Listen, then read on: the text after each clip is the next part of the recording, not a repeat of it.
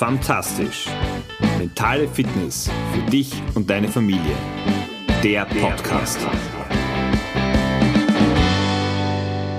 Ich weiß nicht, wie es dir gerade geht oder welchen Eindruck du hast, aber durch den Schulbeginn und auch die größere Dynamik in der Arbeit nach den Sommerferien beginnt die Zeit wieder so richtig zu laufen und zu rennen und es ist schon wieder eine Woche vorbei, seit wir uns das letzte Mal gehört haben. Und ich heiße dich herzlich willkommen und freue mich, dass du wieder dabei bist und dir den ein oder anderen Impuls, Gedanken, eine Anregung von Fantastisch, deinem Podcast für mentale Fitness in der Familie holst. Mein Name ist Georg Sustal, ich bin Mentaltrainer, Papa von drei Töchtern und finde es wunderbar, dass du mir dein Ohr leist bzw. deine Zeit schenkst.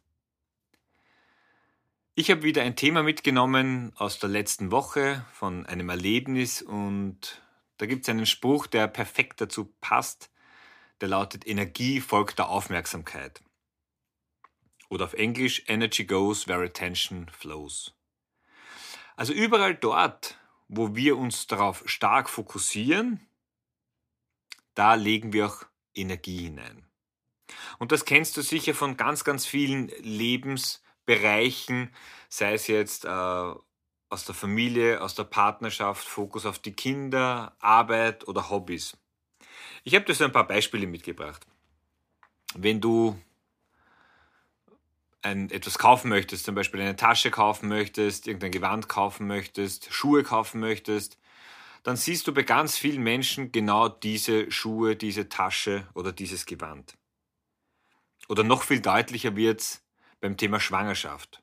Also ich kann mich noch erinnern, wie meine Frau immer schwanger war, dann war das ein Riesenthema. Gefühlt war jeder schwanger. Also du hast das Gefühl gehabt, in den nächsten neun Monaten verdoppelt sich die Weltbevölkerung.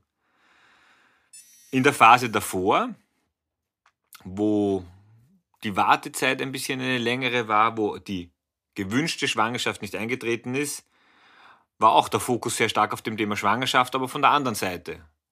Und gefühlt ist da auch jeder schwanger geworden. Wie ich im Nachhinein erfahren habe, ist dieses Thema Schwangerschaft, schwanger werden, ein, oder dass es nicht so funktioniert, wie man sich wünscht, übrigens ein viel, viel verbreiteteres, äh, wenn auch nicht sehr populäres, über das gesprochen wird, Thema, als wir uns wahrscheinlich bewusst sind. Doch jetzt zu meiner Geschichte, die mich dem Thema wieder Energiefolg der Aufmerksamkeit näher gebracht hat.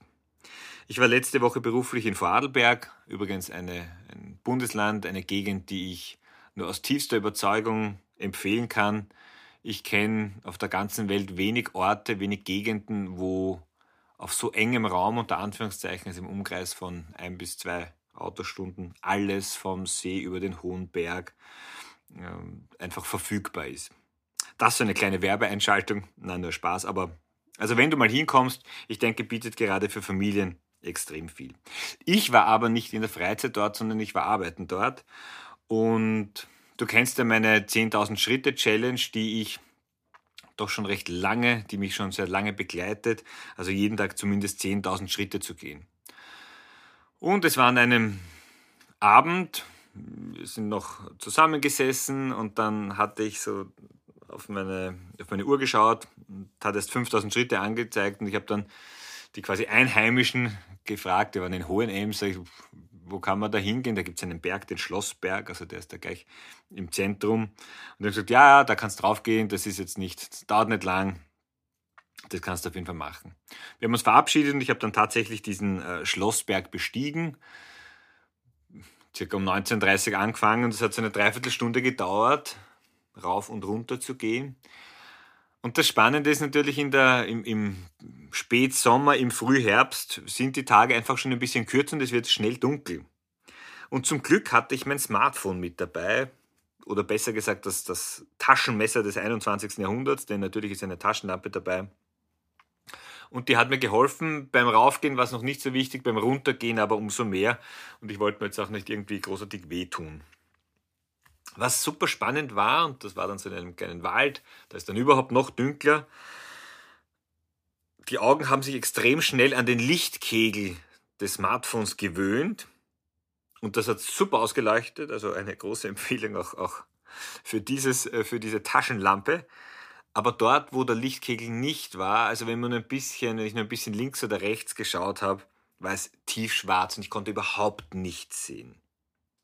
Das heißt also, ich hatte einen viel, viel kleineren Auszug oder Blickwinkel, als ich ihn normalerweise habe. Also ich bin jetzt da kein Mathematiker, ich schätze mal, normalerweise hat man 120, 130 Grad Winkel, vielleicht 140, den man da äh, schauen kann. Und da waren es wahrscheinlich 30. Die sehr, sehr, sehr fokussiert, aber links und rechts herum nichts. Also einen klassisch eingeschränkten Blickwinkel. Das hat mich sehr stark, stark daran erinnert, du kennst das vielleicht, wenn du äh, im, in der Stadt in der Nacht gegen den Himmel schaust und den Sternenhimmel suchst und du außer dem ein oder anderen Flugzeug nicht wirklich was findest. Gleichzeitig, wenn du dasselbe tust, aber in der Natur bist, auf einem Berg bist, irgendwo in der Abgeschiedenheit, wo dieser Lichtersmog nicht vorhanden ist, da siehst du unzählige Sterne, also wirklich unendlich viele.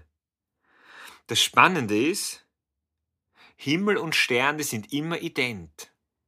Die sind immer da. Das ist eine andere Position, aus der heraus wir uns das anschauen.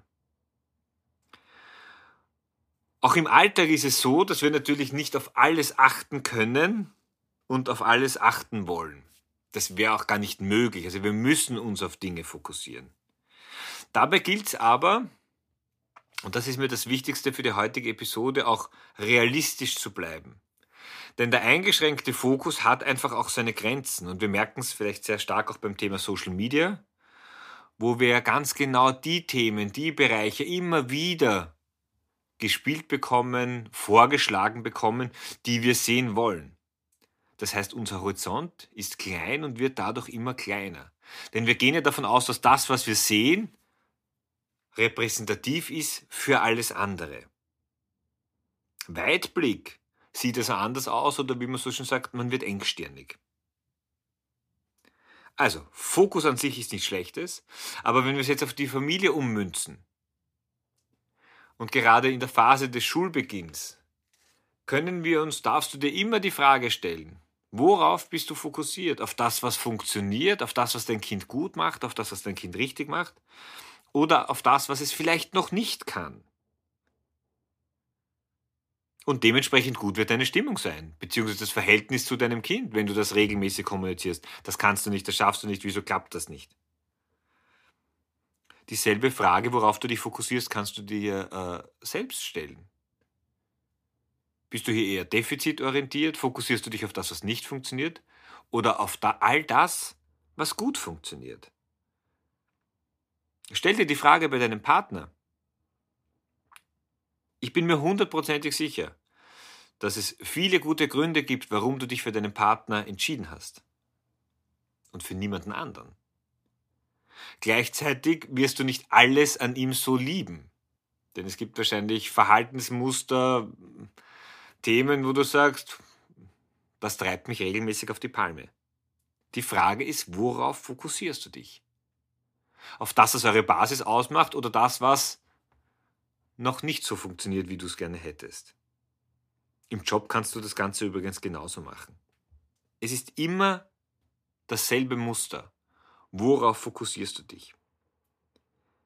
Um dir das zu veranschaulichen, gibt es ein wunderschönes Beispiel. Wenn du in ein Theater gehst und die Vorstellung ist kurz vor dem Beginn, dann ist alles dunkel und in dem Moment, wo, wo der Vorhang aufgeht, leuchten die Scheinwerfer auf den Hauptdarsteller oder auf das, worauf du schauen sollst.